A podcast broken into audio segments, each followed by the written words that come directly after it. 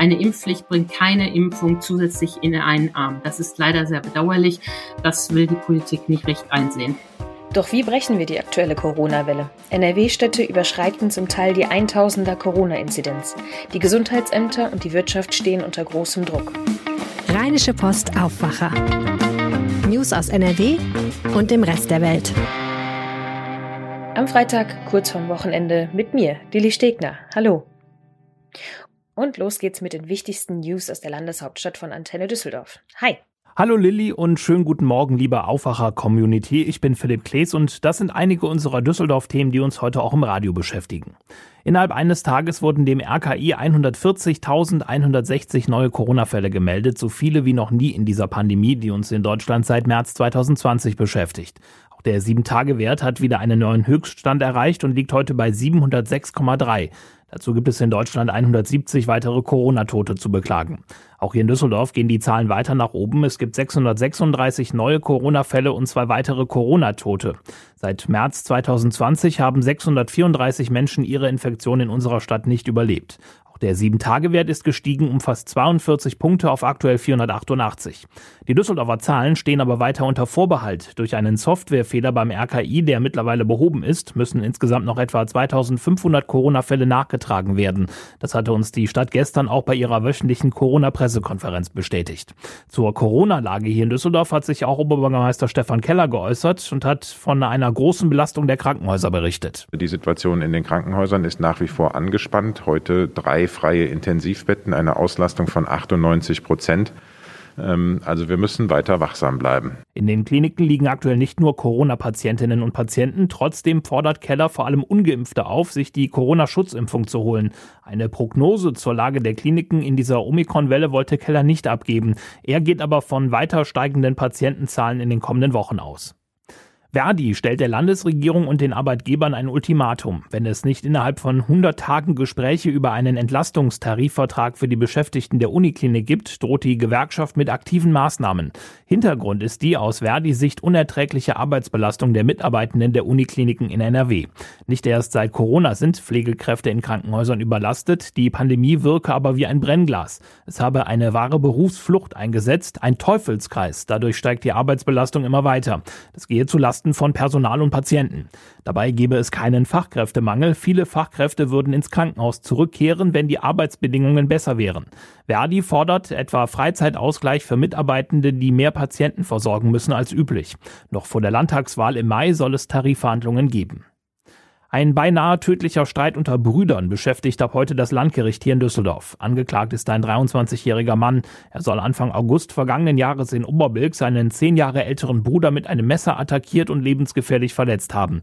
Aus Hass und Wut über einen vorhergegangenen Streit soll der junge Mann in einer Wohnung auf der Erik-Nölting-Straße auf seinen 33-jährigen Bruder losgegangen sein. Das Opfer war von einem Spaziergang zurückgekehrt und wurde anschließend laut Ermittlungen unvermittelt von dem Angeklagten angegriffen. Er litt lebens lebensgefährlicher Verletzungen. In einer Klinik musste er notoperiert werden. Jetzt muss sich der 23-jährige mutmaßliche Angreifer wegen versuchten Mordes verantworten. Das Daumendrücken der DEG-Fans hat am Abend nur bedingt etwas gebracht. Das Team hat das Auswärtsspiel in Augsburg mit 1 zu 0 nach Verlängerung verloren, hat damit aber immerhin einen Punkt aus der Ferne mitgebracht. Trotzdem fand DEG-Verteidiger Nick Geithner den ganzen Abend eher unglücklich. Es war ein hart umkämpftes Spiel. Ähm, wir haben, standen eigentlich gut in der Defensive, haben vorne leider den Puck nicht reingekriegt. Am Ende dann in Overtime so zu verlieren, ist natürlich bitter, nachdem man so viel investiert hat. Übermorgen geht es für die DEG weiter, dann sind die Kölner Haie ab 17 Uhr zum Rheinischen Derby hier in Düsseldorf zu Gast. Auch dieses Heimspiel übertragen wir wieder live. Für die Fortuna geht es heute Abend im Abstiegskampf der zweiten Liga weiter. Zu Gast in der Arena ist der erste FC Nürnberg. Nach dem blutleeren Auftritt in Bremen vor einer Woche und aufgrund des bisher enttäuschenden Saisonverlaufs steht Fortuna-Trainer Christian Preußer unter Druck. Nur ein Sieg kann ihn vermutlich vor einer Entlassung bewahren. Das klammert er aber aus. Ich habe nach dem Bremen-Spiel gesagt, dass das jetzt kritisch wird die Woche und das hat sich tatsächlich bestätigt. Und Sie können mir glauben, dass wir die Umstände ausblenden. Wichtig ist, dass wir die Aufgaben erledigen und dass jeder seinen Job erledigt. Die Überschrift steht Intensität. Wir brauchen Intensität im Spiel und das wird die Aufgabe sein. Alles, was drumherum war, haben wir tatsächlich ausgeblendet, weil es nicht zielführend ist. Personell kann Preußer fast aus dem Vollen schöpfen. Lediglich Kapitän Adam Botzek fällt weiter verletzt aus. Das Spiel startet um halb sieben. Wir sind dann wieder wie gewohnt live dabei. Die Antenne Düsseldorf Nachrichten für euch regelmäßig auch im Radio und zum Nachlesen auf antennedüsseldorf.de und in der neuen Antenne Düsseldorf App. Kommen wir jetzt zu unserem Top-Thema, der Corona-Lage in NRW. Ich weiß nicht, wie es euch geht, aber in meinem Umfeld gibt es gerade mehr Corona-Verdachtsfälle denn je. Testergebnisse dauern zum Teil Tage. Und gestern haben die ersten drei Städte in NRW die 1000er-Marke bei der Inzidenz überstiegen. Die vielbeschworene Omikron-Welle scheint uns fest im Griff zu haben. Wie geht es denn nun weiter mit Corona in NRW? Das fragen wir uns natürlich auch. Deshalb haben sich auch gleich zwei Kollegen damit beschäftigt. Antje Höning aus dem Wirtschaftsressort hat sich die wirtschaftlichen Auswirkungen angeschaut. Maximilian Plück aus dem Team Landespolitik hat sich mit NRW-Gesundheitsminister Karl-Josef Laumann unterhalten. Hallo, ihr beiden. Hallo. Hallo. Max, wie schätzt Herr Laumann als Gesundheitsminister denn die Lage in NRW ein? Haben wir die Situation gerade noch im Griff?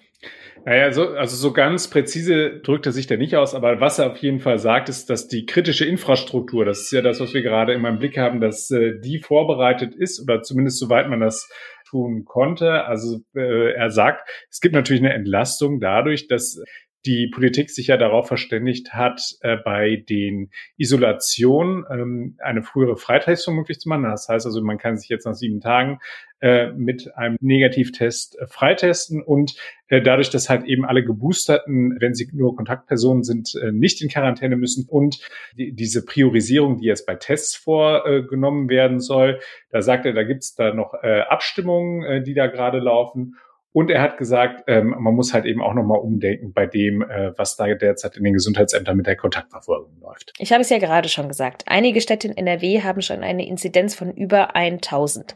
Kommen denn die Gesundheitsämter da überhaupt noch nach? Also wenn man mal ganz ehrlich ist, ist das ist die Lage bei denen schon extrem katastrophal, weil die äh, also das ist einfach zu viel. Das sagt er auch. Er hat gesagt, wenn 15.000 Neuinfektionen am Tag kommen, dann ist das einfach ein Punkt, wo die dann nicht mehr hinterherkommen. Und da äh, hat er auch gesagt, da müsse man dann halt eben priorisieren. Das heißt also äh, nicht nur bei den Tests, sondern eben auch bei der Nachverfolgung gehen dann halt eben dahin, dass sie vor allem schauen, wo haben Kontakte in den ähm, vulnerablen Einrichtungen stattgefunden, sprich in den Pflegeheimen, in den Krankenhäusern. Und da gehen sie dem dann hinterher, prioritär. Das liegt auch ein bisschen daran, dass die Landräte ihm zurückgespiegelt haben, dass die, äh, dass wenn sie halt beim Otto Normalverbraucher da reingehen und gucken, dass da häufig dann halt eben sie an den Punkt kommen, dass die Leute geboostert sind und sowieso nicht in Quarantäne müssen. Also insofern, sie versuchen das halt eben umzulenken und das ist so ein Thema, das nimmt er halt eben mit äh, oder gibt es dem Ministerpräsidenten auch mit, wenn dann am kommenden Montag die Bund-Länder-Runde wieder stattfindet. Max hat gerade davon gesprochen, dass die neuen Quarantäneregeln auch dazu beitragen sollen, dass weniger Personal im Gesundheitsbereich fehlt. Aber auch bei anderen Teilen der kritischen Infrastruktur können große Personalausfälle zu ernsten Problemen führen. Antje, wie sieht es denn dort aus? Ja, wie Max schon sagt, ist es gut, dass die Quarantäneregeln Druck aus dem Kessel nehmen, aber der Druck ist natürlich trotzdem noch gewaltig, weil die Omikron-Welle gewaltig ist. Und aktuell ist es so, dass die äh, Betriebe nur vereinzelt hohe, höhere Personalausfälle als in den vergangenen Jahren melden. Aber sie wissen natürlich auch, das Problem kommt erst noch richtig doll in den nächsten Wochen und sie sind vorbereitet. Zusammen mit Reinhard Kowalewski und Georg Winters habe ich äh, Unternehmen in NRW abgefragt, wie sie sich vorbereiten. Und das spektakulärste war das, was der E.ON-Konzern macht. Das ist ja der größte Netzbetreiber in Europa. Er hat einen detaillierten Maßnahmenplan und im kritischsten Szenario sieht das auch vor, dass Mitarbeitern an den bestimmten Standorten dort bleiben sollen. Also eine Kasernierung der Mitarbeiter dort stattfindet, damit sie nicht äh, nach Hause fahren, von dort aus Infektionen mitbringen und womöglich die ganze Schichtmannschaft mit infizieren. Denn das Problem ist ja, dass Kraftwerke ähm, und Leitstellen einfach nicht aus dem Homeoffice betrieben werden können, genau wie Chemiewerke. Und E.ON als großer Netzbetreiber muss darauf eben Rücksicht nehmen, dass die Mitarbeiter dort vor Ort sind. Und deshalb schließt man eine solche drastische Maßnahme nicht aus. Es hat es schon mal gegeben in der, einer Anfangsphase der Pandemie, da allerdings nur in Ungarn und der Türkei. Aber jetzt erwägt man dieses eben auch notfalls im schlimmsten Fall für Deutschland. Gesundheitsämter, Energieversorgung, damit ist die kritische Infrastruktur ja auch noch nicht abgedeckt. Schauen wir zum Beispiel mal auf die Verkehrsunternehmen wie die Rheinbahn. Auch da ähm, erwartet man durchaus Schlimmes. Bis zu 30 Prozent Personalausfall wird dort in den Notfallplänen eingepreist und man versucht dafür Vorkehrungen zu treffen. Also die Unternehmen, die uns nicht mit Floskeln abgespeist haben, was leider auch einige gemacht haben, nehmen die Lage schon sehr ernst. Ein anderes Problem ist ja zum Beispiel auch der Handel.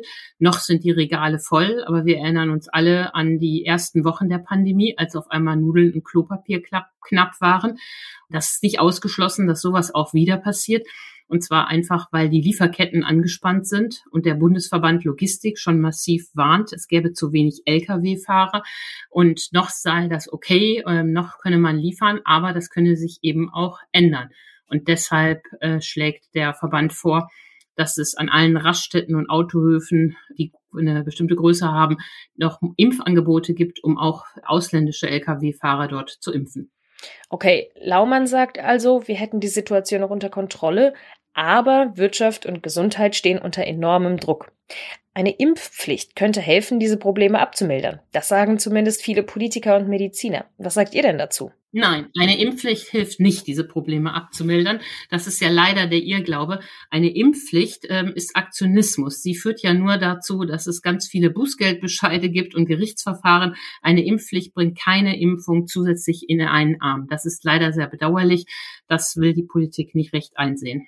Der Laumann hat es tatsächlich auch so gesagt. Er hat gesagt, die äh, Impfpflicht hilft uns in der Omikron-Welle gar nicht. Das, äh, der war ja äh, in, den, in den vergangenen Monaten auch immer sehr zurückhaltend. Die haben nämlich äh, große Sorge, dass beispielsweise diejenigen, die im Gesundheitswesen zurückhaltend sind, dass die halt eben ihnen dann da stiften gehen.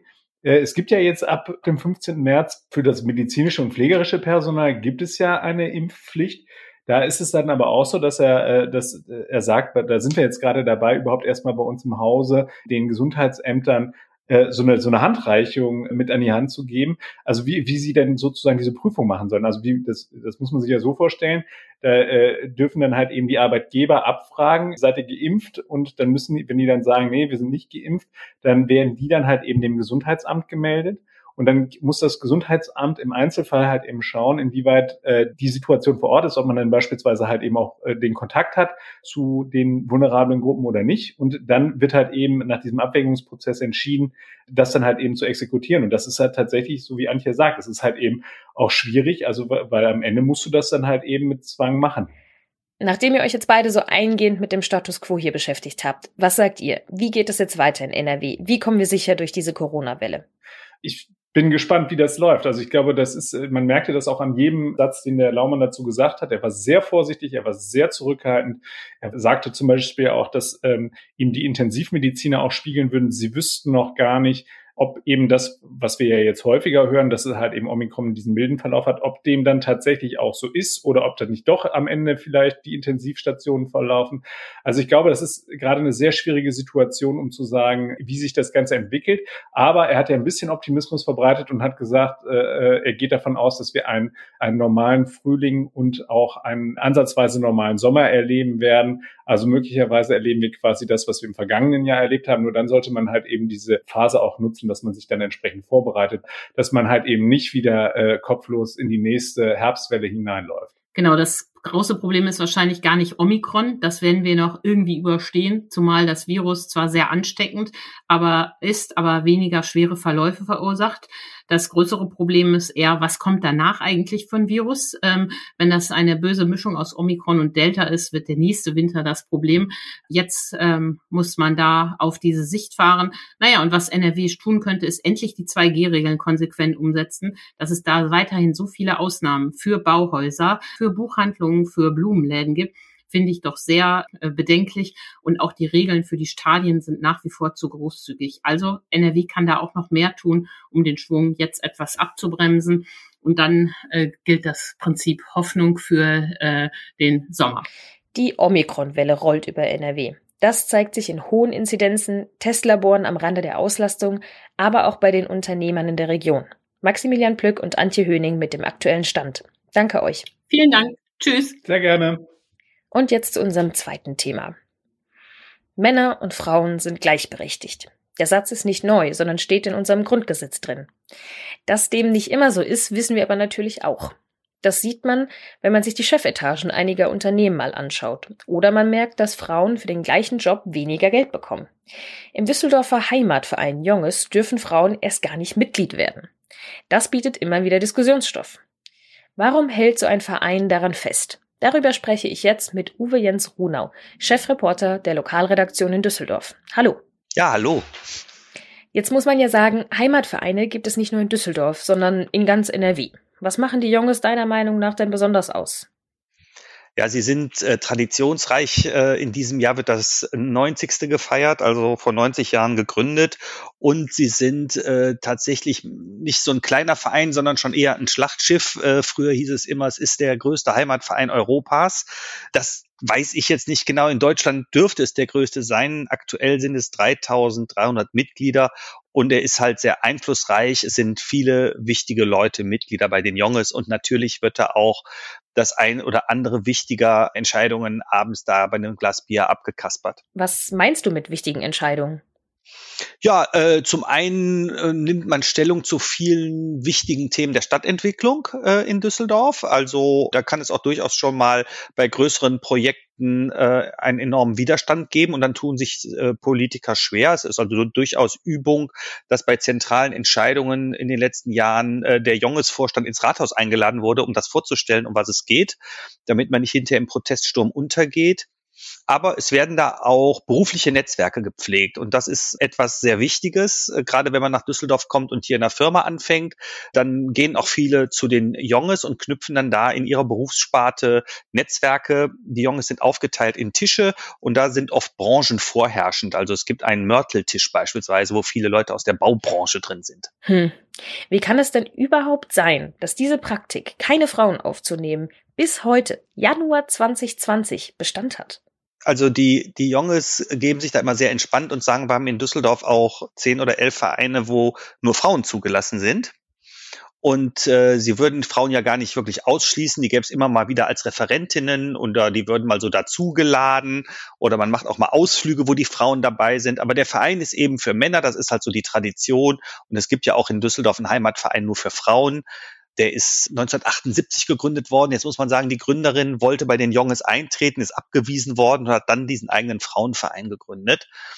Und ja, darauf bezieht man sich und es hat, ich sag mal, alle fünf Jahre gibt es eine energische Diskussion darüber, ob das eigentlich richtig ist. Aber die ganze Sache hat jetzt eine neue Qualität, die Auseinandersetzung, eben weil der Oberbürgermeister gesagt hat, ich will nicht Beisitzer sein im Vorstand eines Vereins, der die Hälfte der Stadtbevölkerung ausschließt. Das ist eine neue Qualität.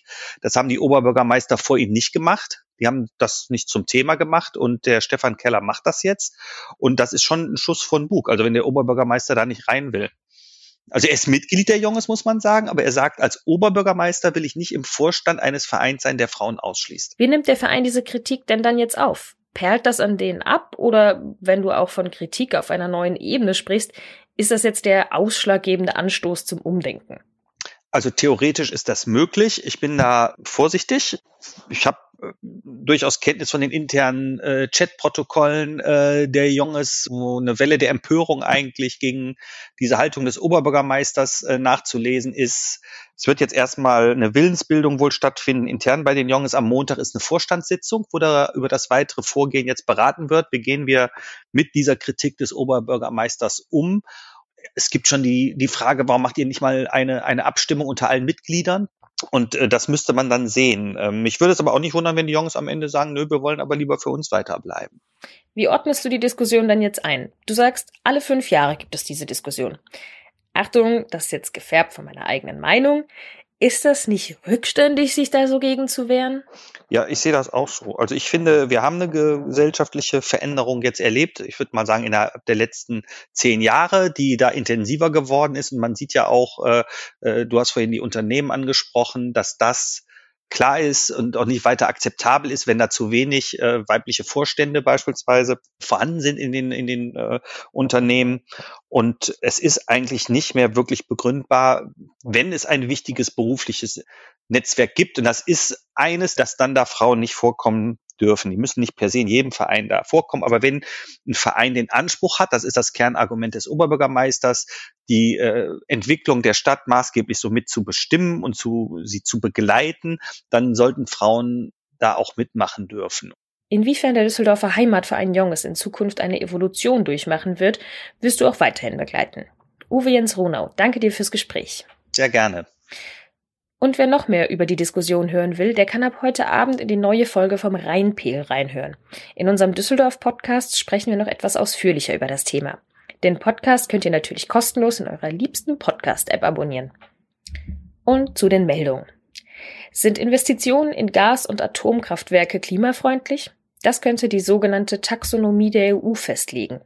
Mit der Taxonomie will die EU definieren, welche Wirtschaftsaktivitäten nachhaltig sind, um bis spätestens 2050 Klimaneutralität zu erreichen. Heute läuft für die EU-Staaten die Frist ab, Kommentare zu diesen Plänen einzureichen. Insbesondere die Einstufung von Gas- und Atomenergie sind besonders umstritten. Dass der Entwurf noch gestoppt wird, gilt als eher unwahrscheinlich. In Berlin kommt heute das Bundeskabinett zur ersten gemeinsamen Klausurtagung zusammen.